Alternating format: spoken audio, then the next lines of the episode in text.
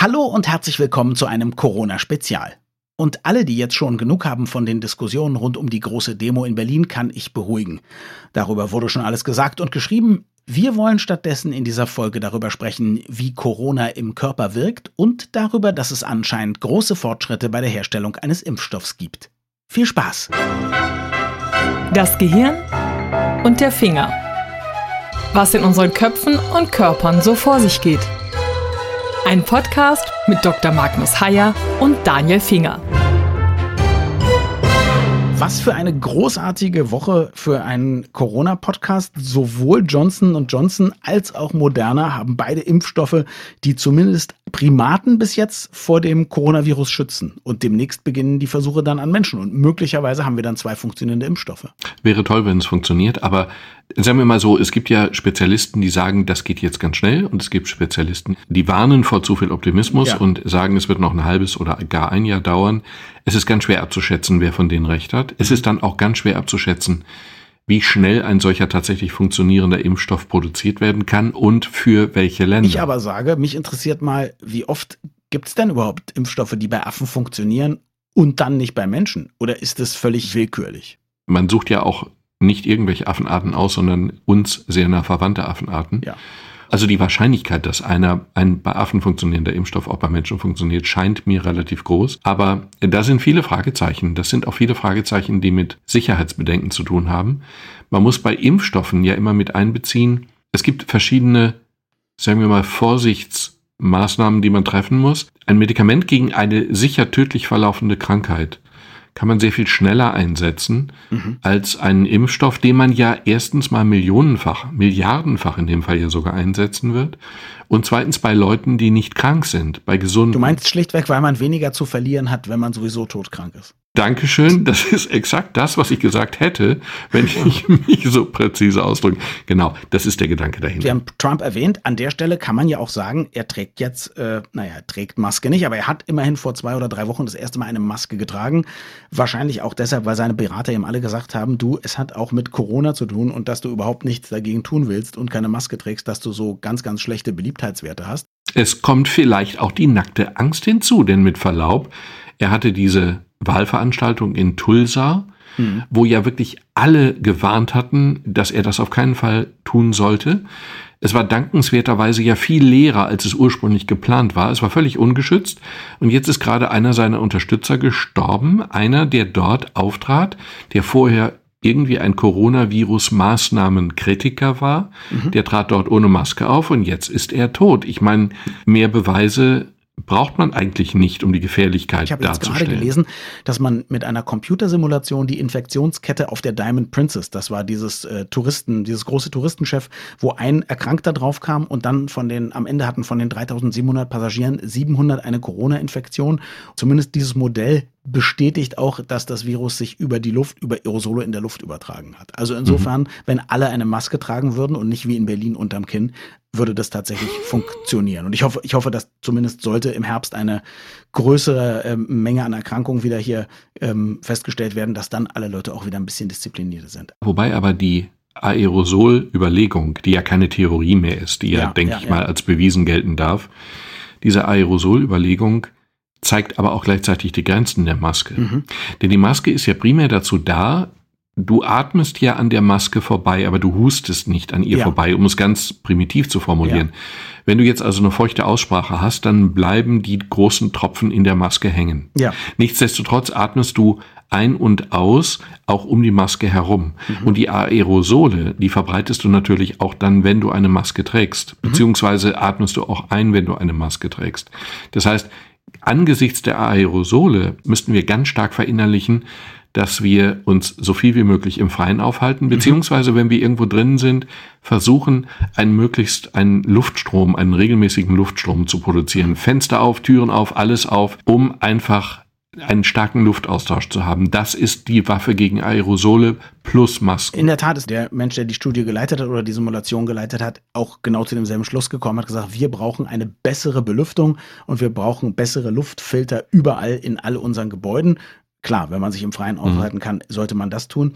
Aber wenn ich es zumindest richtig verstanden habe, ist es so bei einem normalen, gesunden Immunsystem, ist es so, mit je weniger Viren man in Kontakt kommt, umso eher steckt man sich auch nicht an. Selbst wenn man noch kein Corona hatte. Das heißt, auch weniger Aerosole in der Luft, weil was in der Maske hängen bleibt, ist erstmal schon ein Gewinn.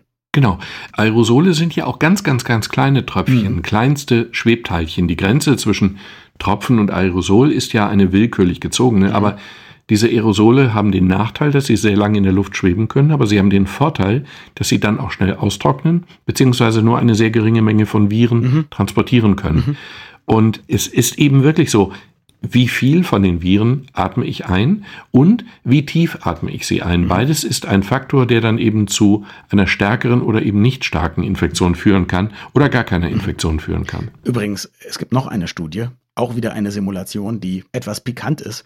Und zwar, ich weiß nicht, ob du es wusstest, aber wenn eine Toilette gespült wird, dann können Lufttröpfchen bis zu anderthalb Meter in die Luft gewirbelt werden. Wenn dort jetzt eben kleine Aerosole mit Corona belastet sind, dann ist es klar, dass die ja dann auch weiter verteilt werden. Also die Simulation zeigt, dass äh, wenn jemand irgendwie hustet in seinem kleinen Toilettenstall und er spült dann, dass dann die Aerosole auch in die benachbarte Toilette gelangen könnten. Nicht schön. Überhaupt nicht schön. Und zwar aus gesundheitlichen und aus ästhetischen Gründen nicht da schön. Da kann man aber wahrscheinlich dann auch nichts machen, außer eben jede zweiten Toilettenstall oder so einfach mal zumachen. Ne? Also Mindestabstand auch bei Klos. was uns Männern ja tendenziell schwerfällt, ja. aber was man dann auch vielleicht ja. auch als Mann anstrengen Und vielleicht sollte. auch nur mit Deckel spülen. Das gehört vielleicht auch in diese kleinen, äh, hier, das können Sie tun, waschen Sie Ihre Hände Anleitung auf dem Klo. habe ich, hab ich mir bisher keinerlei Gedanken darüber gemacht, aber du hast im Prinzip natürlich. Äh, recht. Liebe Gesundheitsminister, die Sie zuhören und Ministerinnen, äh, bei uns haben Sie es zuerst gehört, sagt man, glaube ich, im Privatradio immer. Es gibt einfach eine gewisse innere Logik und dieser Logik folgend muss man eben überlegen, wo, an welchen Stellen sitzen Menschen in wenig durchlüfteten Räumen eng aufeinander. Mhm. Und dann kommt man auf Dinge, die eigentlich verständlicherweise nicht unproblematisch sind, wie zum Beispiel Aufzüge. Und wir erinnern uns an das wunderbare Bild, wo der Gesundheitsminister an der Uni XY Göttingen, ich weiß nicht mehr genau, an der Uni mit dem halben Personal der Uni in einem großen Aufzug stand, was natürlich ausgesprochen dämlich war, ihm auch um die Ohren geflogen ist. Aber es ist offensichtlich nicht klug, sich in solche Situationen zu begeben, mit oder ohne Maske. So, wir wollen heute unter anderem darüber sprechen, wie Corona auf das Nervensystem wirkt. Und ich glaube, wir können gleich zu Anfang sagen, es wirkt extrem auf das Nervensystem, oder? Ja, es gibt ja eine sehr irritierende Beobachtung und das ist die, dass tatsächlich die Riechfähigkeit schnell und sehr konsequent betroffen sein kann. Nicht bei allen betroffen ist, aber bei sehr vielen betroffen ist. Und es gibt eine Studie, die mich quasi umgehauen hat, die bestand darin, dass man in Belgien, es glauben 400 oder so ähnlich leicht Infizierte beobachtet hat und bei 86 Prozent 86 Prozent, eine riesige Zahl, war das Riechen entweder deutlich eingeschränkt oder völlig ausgefallen. Das ist ja eine ganz hm. erstaunliche Zahl. Das ist nicht irgendwie so ein ganz kleines, ja. beiläufiges Phänomen. Nein, Riechen scheint fast schon ein, naja, ein Diagnosehinweis ist er ganz sicher, aber fast schon ein Diagnosebeweis. Das ist er nicht, weil es eben auch einige gibt, die nicht beeinträchtigt sind. Und weil es ja umgekehrt auch welche gibt, die beeinträchtigt sind aus anderen Gründen. Aber es ist schon ein sehr, sehr starker, relativ spezifischer Hinweis auf Corona, wenn plötzlich und ohne andere erkennbare Ursache das Riechen ausfällt oder deutlich beeinträchtigt Was ist. Was genau passiert da eigentlich? Wusste man lange nicht. Man hat immer gedacht, bei Schnupfen und Grippe ist es so, dass wirklich Nervenzellen zerstört werden, Geruchsrezeptoren zerstört werden und dass die eine längere Zeit brauchen, um wieder nachzuwachsen. Dass also wirklich nach einer Grippe der Geruchssinn locker vier bis sechs Wochen braucht, bis er sich wieder stabilisiert hat. Mhm. Und das ist hier interessanterweise nicht so. Es ist so, dass der Effekt, der zu dieser Großanomalie führt, wirklich nach ein paar Tagen wieder komplett vorbei ist.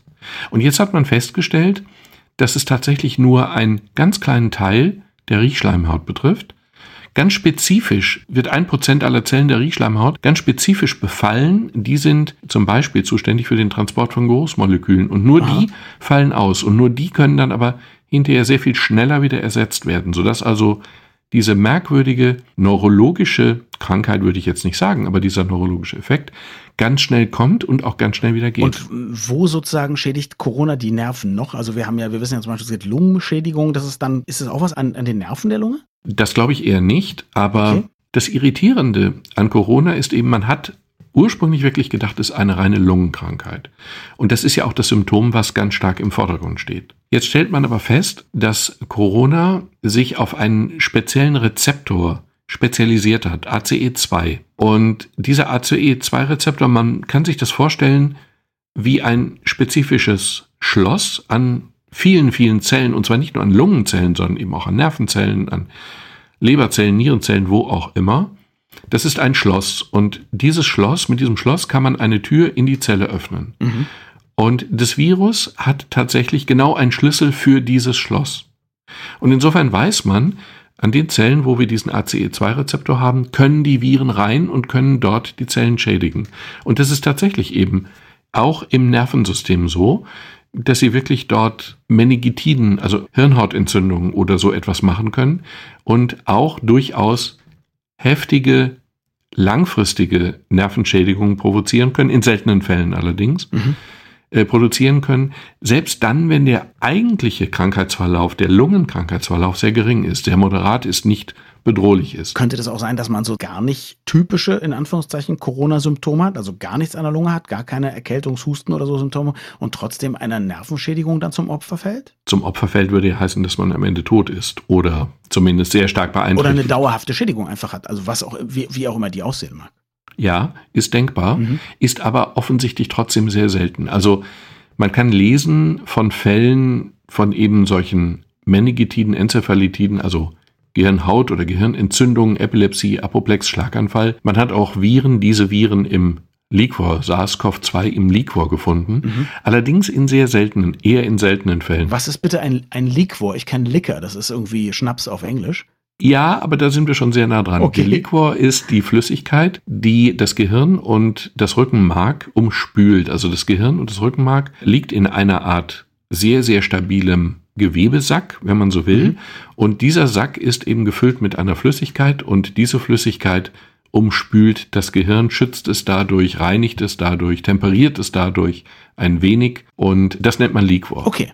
Und in diesem Liquor, der eben natürlich ganz nah am Gehirn dran ist, weil er das Gehirn umspült, auch im Innern des Gehirns äh, nachweisbar ist, in Hohlräumen im Gehirn. Wenn man Viren in diesem Liquor hat, ist es natürlich ein offensichtlich schon sehr bedrohlicher Zustand, weil sie genau da sind, wo sie fatal wirken können. Mhm. Wenn Bakterien oder Viren im Liquor sind, dann ist man quasi Sekunden vor einer potenziell bedrohlichen Infektion, weil es dann natürlich auch direkt in das Gehirngewebe übergreift. Okay, das heißt, dann entzündet sich das Gehirn selbst und nimmt selbst ja. Schaden sozusagen. Ja, ja, okay. ja, ja, genau. Und kann man jetzt schon sagen, wie viel Prozent der Leute, die überhaupt an Corona erkranken, solchen Risiken ausgesetzt sind oder bei denen das passiert?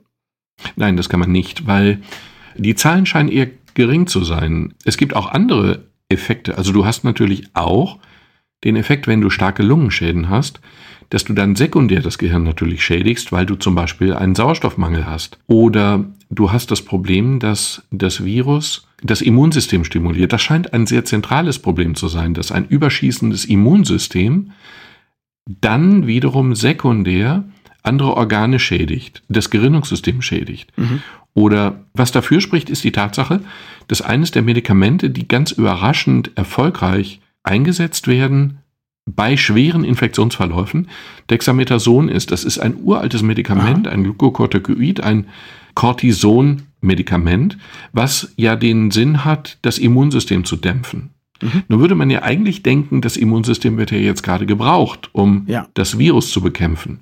Aber es ist umgekehrt wohl so, dass das Virus das Immunsystem zu einer Überreaktion verführt, wie auch immer, die dann wiederum schädlich für den gesamten Körper ist und dass eine Reduktion dieser Überreaktion wiederum die Überlebenschancen erheblich erhöht und wirklich erheblich erhöht. Also bei den Leuten, die an Beatmungsgeräten sind, bei denen die Krankheit also wirklich fatal, nicht fatal, aber zumindest dramatisch verläuft, da gelang es die Todesrate also wirklich von 40 auf 30 Prozent ungefähr zu reduzieren, was ja ein irrer Erfolg ist, nur durch ein Herunter Schrauben, Herunterregulieren des Immunsystems. Wenn man aber jetzt über Herunterregulieren des Immunsystems äh, spricht, dann ist das zumindest kein Weg, den man gehen könnte, um zum Beispiel jetzt Infektionen zu verhindern. Also das ist wirklich was für die Therapie Schwerstkranker. Da gibt es jetzt kein Medikament, was man schluckt und dann ist man weniger empfindlich oder empfänglich für Corona. Doch, es gibt ja ein Medikament, was jetzt auch in Vorzulassungen schon erlaubt ist. Das ist ein